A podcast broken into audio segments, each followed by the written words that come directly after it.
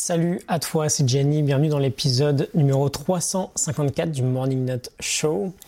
Alors dans l'épisode de ce matin, j'aimerais relier l'idée qu'on euh, répond beaucoup aujourd'hui et qui est très juste à mon sens, c'est l'idée d'apprendre de plus en plus à dire non à plusieurs choses.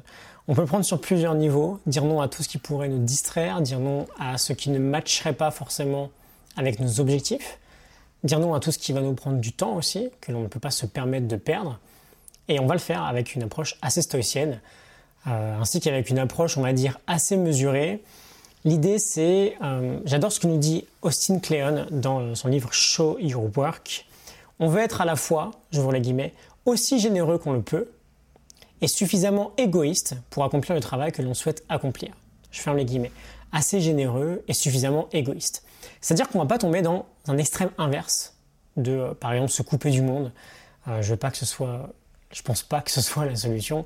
Normalement, on dit trop facilement oui à tout et on s'éloigne à chaque oui qui n'est pas vraiment intentionnel, à chaque oui un peu forcé, on s'éloigne de nos objectifs.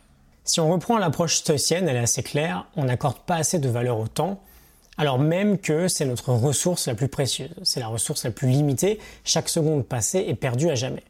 On a Marc Aurel d'un côté qui nous dit dans ses méditations, j'ouvre les guillemets, il est nécessaire de te rappeler que le soin apporté à chaque action a une valeur propre comme une juste proportion. De cette façon, tu ne perdras pas courage, à moins de passer à des riens plus de temps qu'il ne est. C'est plutôt joli, et on a Sénèque qui nous dit, c'est un peu plus simple à comprendre, si l'on ne trouve personne qui veuille partager son argent, entre combien de gens chacun ne distribue-t-il pas sa vie? Strict dès lors qu'il s'agit de conserver son patrimoine, pour ce qui est de perdre son temps, on est inconsciemment prodigue dans, le seul domaine où l'avarice n'a rien de déshonorant.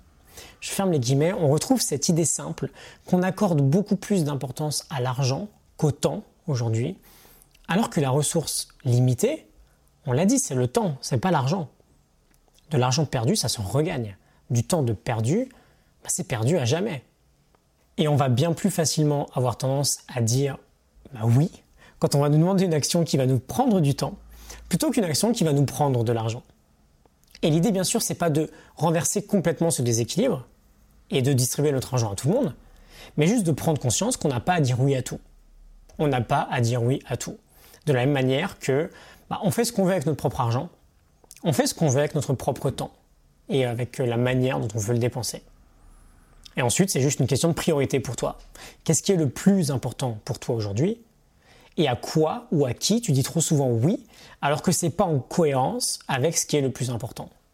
Et encore une fois, on ne tombe pas non plus dans l'extrême inverse. On se rappelle ce que nous dit Austin Kleon, être le plus généreux possible, mais être aussi le plus égoïste possible concernant ses propres projets.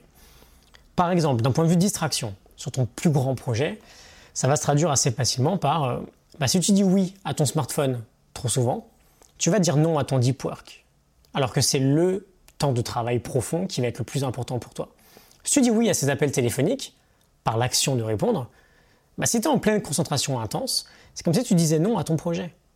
C'est un exemple assez marrant, celui-là. On a pris l'habitude, dans la vie de tous les jours, de répondre quasiment à 100% du temps dès que le téléphone sonne. Alors qu'on n'est pas obligé.